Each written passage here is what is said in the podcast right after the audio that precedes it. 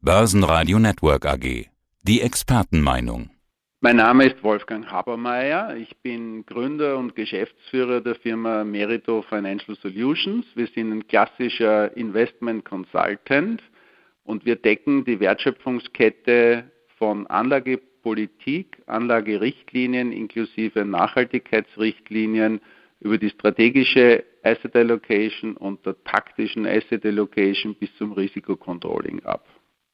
Also Sie beraten anspruchsvolle institutionelle Anleger, zum Beispiel Versicherungen. Sie machen für Ihre Kunden auch Audits für Kosten, Risikoaudits zum Beispiel. Und bleiben wir doch gleich beim Thema Risiko.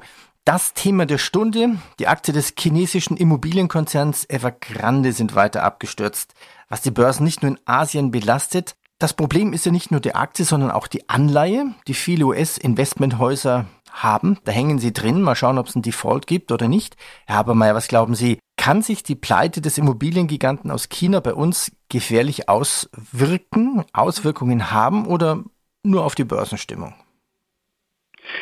Meines Erachtens haben wir zwei Aspekte zu berücksichtigen. Wir haben einmal das regulatorische Umfeld innerhalb Chinas wo wir nicht genau wissen, wie die Politik sich entscheiden wird. Bis dato hat sie nicht interveniert, aber das ist, hier ist das letzte Wort noch nicht gesprochen. Das bleibt abzuwarten. Die Ansteckungsgefahren sind selbstverständlich im Lande gegeben.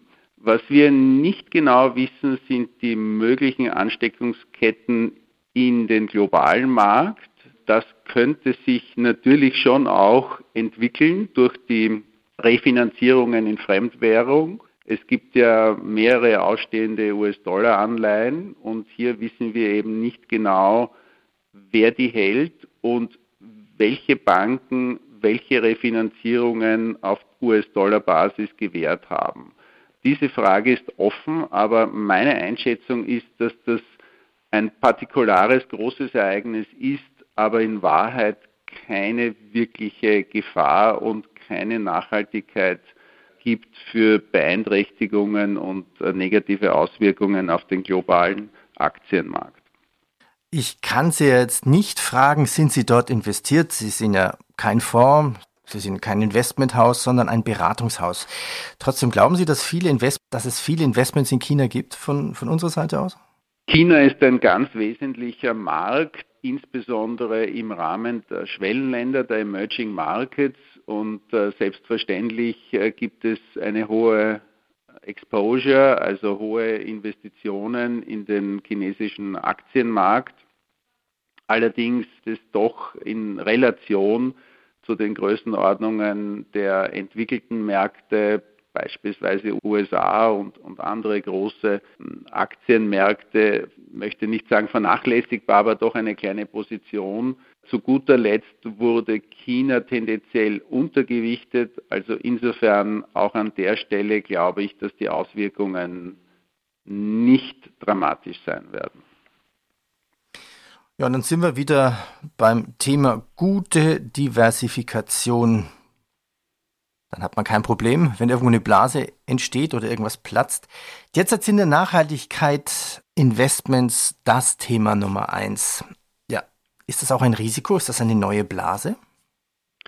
Wir haben vor allem in diesem Jahr sehr hohe Zuflüsse in ESG-Fonds, in Nachhaltigkeitsfonds gesehen. Das äh, wurde oftmals in Form von Themenfonds angeboten und wie gesagt, die Zuflüsse waren ganz enorm. Und hier konzentrieren sich die Kapitalflüsse oftmals auf sehr aufmerksamkeitsstarke und dadurch auch überbewertete Titel. Die Bewertungen sind zum Teil, man muss fast sagen, schon astronomisch. Also wir sind wir sind an manchen Stellen nicht mehr überbewertet und nicht mehr in Blasen, sondern in Größenordnungen, die man sich so gar nicht vorstellen kann. Wir haben einzelne Segmente in einzelnen Themenfonds, wo sie KGVs von über 1000 haben. Also das klingt äh, nahezu absurd und lässt manche Technologiebewertungen erblassen. Also tatsächlich hat das große Gefahren Und die Frage ist, ob derartige Themenfonds ein Fluch oder ein Segen sind. Ein Segen natürlich für Profis, die Themen sehr bewusst in ihre Allokation einsetzen, die die verfügbaren Fonds sehr gezielt in ihre Diversifikation, in ihrer Diversifikation verwenden. Aber es kann auch zu einem Fluch kommen, weil vor allem weniger versierte Anleger sich alleine von einem Modethema leiten lassen und an der Stelle übersehen, welche Höhen an Bewertungen hier erreicht werden. Das heißt, wir haben hier ein gewisses Spannungsverhältnis zwischen dem Interesse, dem berechtigten Interesse an Nachhaltigkeit und andererseits der Notwendigkeit, die Investition, die Anlage auch ökonomisch zu betrachten und vernünftige Bewertungen zu suchen. Sehr oft haben wir in diesem Zusammenhang auch Anlagen in kleinkapitalisierte Werte, also Small Caps. Das heißt, wir haben an der Stelle dann auch wachsende Liquiditätsrisiken, wo bei starken Marktkorrekturen dann eben keine adäquate Liquidität gegeben ist und dadurch starke Preisabschläge zufolge kommen und gegeben sind. Und was auch kaum einschätzbar ist von weniger versierten Anlegern, ist der zugrunde liegende und der damit verbundene technologische Wandel in den einzelnen Segmenten. Und insofern, wie gesagt, stellt sich zusammenfassend die Frage, ist es ein Fluch oder ein Segen, wenn wir dermaßen viele Themenfonds zur Verfügung haben. Tja, vielen Dank für Ihre Einschätzung. Ist das ein Fluch oder ein Segen? Was sind eigentlich die gesetzlichen Vorgaben? Da gab es ja den Green Deal der EU. Was ist von der Politik erwünscht? Wir haben selbstverständlich die Notwendigkeit, gewisse Maßnahmen zu setzen. Sie sprechen von gesetzlichen Vorgaben. Es sind selbstverständlich Klimaziele und dem Klima verbundene Themen eng politisch begleitet mit Anreizsystemen steuerlicher Natur und eben auch gesetzliche Vorgaben. Aber diese, dieser Aspekt deckt in Wahrheit nur einen kleinen Teil des großen Nachhaltigkeitsthemas ab. Also es gibt darüber hinaus sehr viele partikulare Aspekte, Stichwort disruptive Technologien, Stichwort Gesundheit, Stichwort demografischer Wandel. Also hier gibt es viele Aspekte, die jenseits der gesetzlichen Vorgaben und der politischen Ziele sich entwickeln. Also es wird viel auf Green geguckt. Diese Anleger, ich könnte mir vorstellen, die Anleger sehen, oh, irgendwas mit spart CO2 oder klingt nach Zukunftstechnologie. Man hat es ja auch an den Wasserstoffaktien gesehen, die extrem nach oben gegangen sind. Also irgendwie Hauptsache grün, dann, dann gehen die Anleger mit ihren, mit ihren Investments rein und es wird auch wahrscheinlich weniger auf die anderen ESG-Kriterien geschaut, also ökologisch, sozial und ethisch. Es sind ja drei Varianten. Ist das auch zu sehen, dass man sagt, Hauptsache Technologie und Hauptsache irgendwas mit CO2-Reduktion und die anderen ESG-Kriterien werden gar nicht so beachtet? Das kann ich so nicht bestätigen. Selbstverständlich steht der Klimawandel in, in den, im medialen Mittelpunkt die sozialen Aspekte, äh, das G steht ja für Governance, also derartige Aspekte sind vielleicht medial jetzt weniger im Fokus, wenn wir über ESG-Entwicklungen sprechen, aber ähm, aus der Kapitalmarktperspektive, aus dem Angebot heraus kann ich das nicht bestätigen, dass der Fokus so stark und, und das Gewicht so stark auf Umweltthemen steht. Mhm.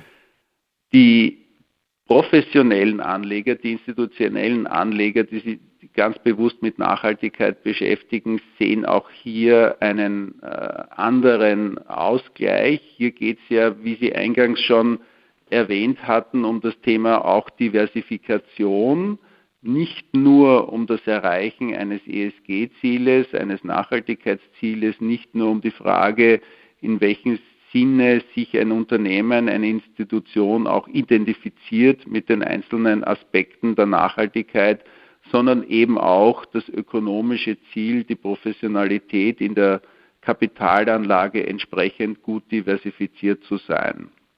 Und daraus ergibt sich schon ein gewissermaßen Gleichklang der Gewichtungen auch eben bei sozialen, ethischen Kriterien und Aspekten und eben auch der, sage ich einmal, guten Unternehmensführung im Sinne einer entsprechend guten Governance. Aber es bleibt dabei, ESG in einer möglichen Blase, das führt zu großen Bewertungen. Was kann der Anleger tun? Also auch mal bewusst nach Nicht-ESG fragen? Ich glaube, an der Stelle gibt es keinen Ausschluss.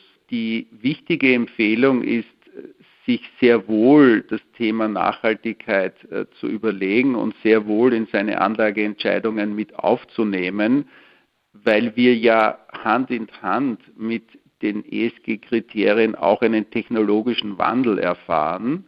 Und technologischer Wandel birgt immer auch äh, große Opportunitäten und interessante Anlagemöglichkeiten.